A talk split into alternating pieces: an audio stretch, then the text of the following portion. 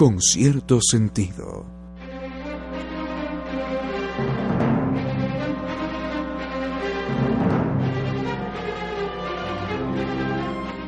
El doctor Alberto Regifo es eh, un profesor de, la Universidad eh, Católica, licenciado en Ciencias de la Educación, eh, especializado en Letras y Castellano,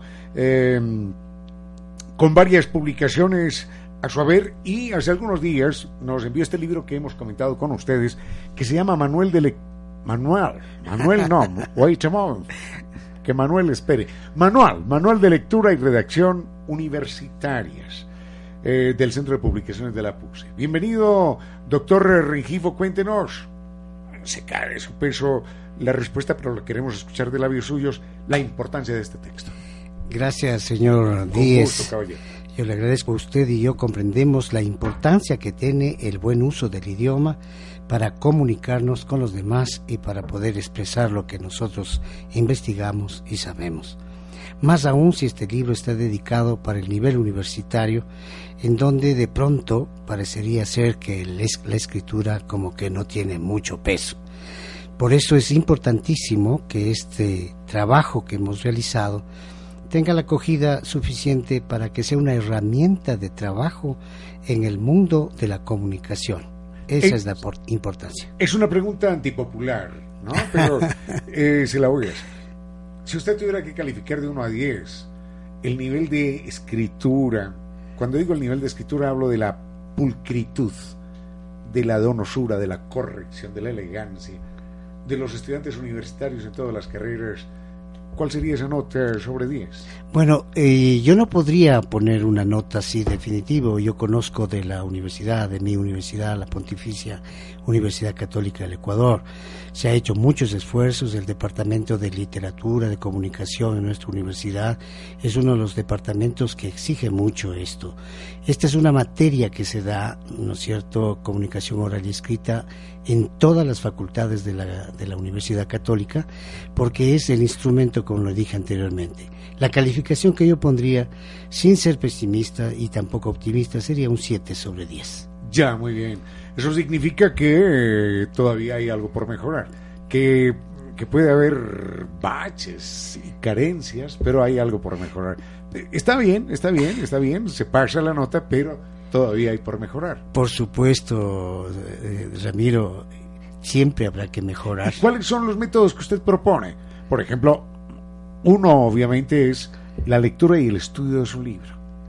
¿Y cuáles otros? Pero eh, esto va concatenado porque este libro no es sino solamente una ayuda eh, que quiere servir al estudiante para que él pueda escribir por, por su cuenta, pero tiene que leer. Y todos nuestros cursos siempre van acompañados de una lectura a lo largo del semestre.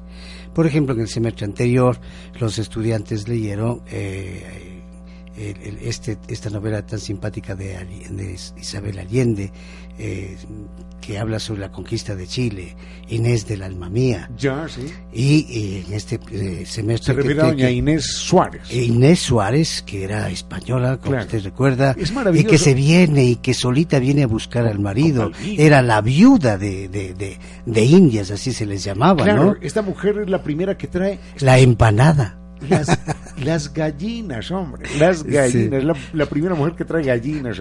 pero, pero yo creo que es, formidable eso, pero no hay que olvidar, eh, ¿dónde están los orígenes de la empanada chilena? Ella es la que viene y hace la empanada y subsiste gracias a la empanada hasta conocer a Pedro de Valdivia, pues aquí en estos territorios. En este semestre le contaba que leyeron también El general en su laberinto de ah. Gabriel García Márquez. Buscamos obras trascendentes en el sentido de que están bien escritas, que son profesionales los que escriben, pero también que nos pueden decir muchas cosas. Y esas muchas cosas son las que deben escribir nuestros estudiantes. En base de esto, de, de estas herramientas que nosotros los proporcionamos. Con base, con base en estas herramientas siempre es posible eh, mejorar esa capacidad. Y, y Ramiro, y hay una cosa clave, no se quedan las dos cosas ahí, tiene que haber alguien que corrija que se dé ese trabajo de leer despacio y decirle al amigo estudiante, en esto estás mal, en esto estás bien, vamos adelante, porque si no, uno, quién sabe ¿Dónde, están los errores. Con bisturí en la mano, con bisturí en la mano. Así es. la mano. a uno siempre se le van errores. Por supuesto. Es inevitable, esto es inevitable. no, no, no, no falta el duende que, que coloca la palabra equivocada, que se roba la tilde. Un signo de puntuación que le hace cambiar todo el significado, ¿no es cierto? Por eso yo suelo decir que la, la, ortografía, la escritura es la casa del jabonero, el que no cae resbala. Entonces no hay que tirar la primera piedra, más bien hay que levantar las piedras. Por supuesto, por supuesto. En este, en este espacio, justamente hoy habíamos hecho dos otros comentarios sobre esto de la pulcritud idiomática, que seguro que es algo en lo que todos fallamos, en lo que nos resbalamos, como dice usted. Y mm, habíamos habíamos señalado su, su, presencia, ya habíamos hecho comentarios en días anteriores acerca de su libro y lo habíamos, lo habíamos celebrado mucho. Muchas gracias. Porque se van, se van colando en la lengua cotidiana expresiones que son a veces antinaturales, antieconómicas, desde el punto de vista de la lógica y de la belleza del lenguaje. Por ejemplo, decíamos que se insiste mucho con aperturar la carretera. A mí nos sigue pareciendo un, una, de una afectación innecesaria. Pero por supuesto, cuando, hay la palabra tan simple. Abrir la carretera. Exactamente. La carretera se abrió al tráfico. Por supuesto. Se aperturó al tráfico, caramba. Y concretizar. Eh. y la concretalización. Y yo, pero bueno, ya, ya, ya, stop. Que me quedó doliendo el hígado con la concretalización del proyecto. Y ya es demasiado, ¿no? Usted recordará que hace mucho tiempo había una cárcel de papel que dirigía en el, en el diario El Tiempo, Hernán Rodríguez Castelo. Yo creo que yo, creo que habría que volver a poner esa cárcel de papel para todos estos esnovismos de nuestro idioma cuando se puede utilizar el, el, el lenguaje simple, común y corriente, el del hablar de todos los días, que es tan noble que no lo pide a nadie. El problema es que hoy ya, hoy ya la cárcel no asusta a nadie, ¿eh? porque la gente tiene una buena agencia de viajes y simplemente y, se, va. acá. Sería bueno entonces de cambiar eso por una tarjeta roja, algo, porque es el lenguaje del fútbol el que hoy domina, ¿no? Por supuesto, y, yo creería que por, algo, habrá que hacer para ir encerrando esto. Y, y precisamente, Ramiro, a propósito de eso, yo le he traído y le dejo en sus manos esta revista que es anual de la universidad que manejo yo como editor. Esta es la revista que se hace en la Facultad de Ciencias Exactas. Exquisita. Y le hemos hecho llegar cada vez que hemos podido y yo, realmente me siento muy congratulado cuando oigo su opinión, porque esta es una revista que a diferencia de las revistas indexadas que nos hace falta en el Ecuador, también hacen falta estas revistas que de divulgación científica, que lleguen a las personas cultas, no especialistas, que puedan emocionarse leyendo, que puedan decir, ah, wow, así ha sido el asunto de las lagartijas, por ejemplo. Por favor, sí. No es cierto. Es que hay que descubrir, esto es increíble, ¿no? Hay que descubrir todo el vuelo poético que puede tener un texto sobre insectos subterráneos. Diga usted. Tiene vuelo poético, ¿quién lo diría? Tiene vuelo poético y una lagartija y una rana, como dice, como dice Oscar, eh, no Oscar Wilde, Walt Whitman, ¿eh? Eh, esa esa vaca, esa vaca es la más bella de todas las esculturas. Y una hoja de hierba, decía él, no tiene que envidiarle nada a la ruta que recorren las estrellas.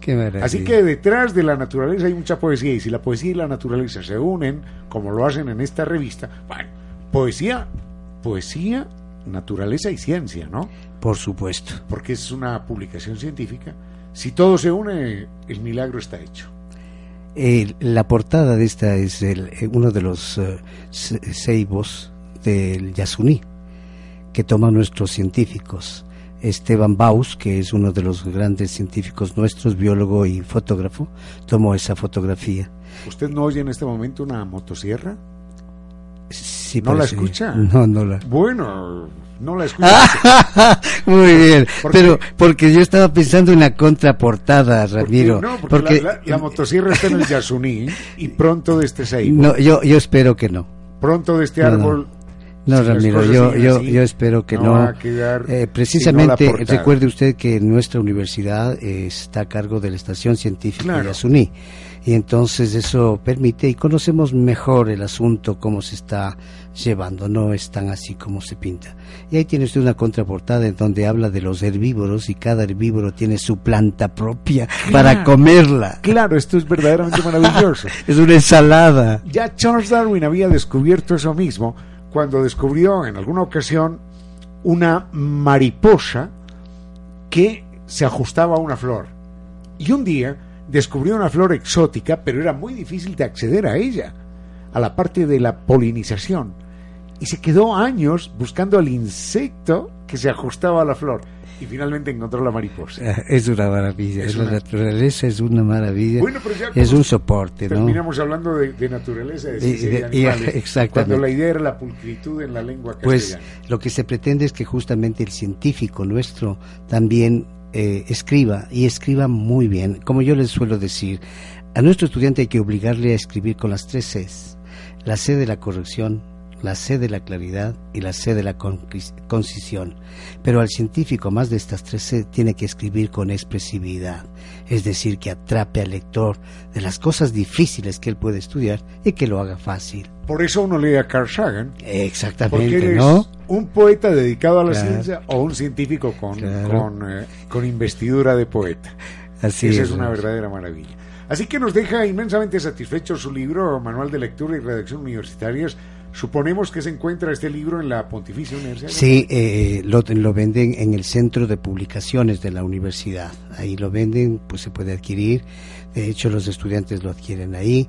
Y es una herramienta, como se dice también, la presentación que hace de este libro el doctor César Carrión, que es el responsable de, la, de las publicaciones y docente de comunicación, pues no es, solo, no es solamente para eh, el, estudiante nuestro de la facultad, sino para todo aquel que quiere buscar la calidad de la escritura. Doctor Alberto Regifo, gracias por este libro que nos ha hecho llegar la doctora Johanna Piedra, además. Por supuesto. Gracias a, todo ese personal eh, de la Pontificia Universidad Católica. Gracias por, por su presencia en, nuestro, en nuestra atmósfera cultural. Muchísimas gracias a usted. Muchas gracias. Gracias, Ramiro.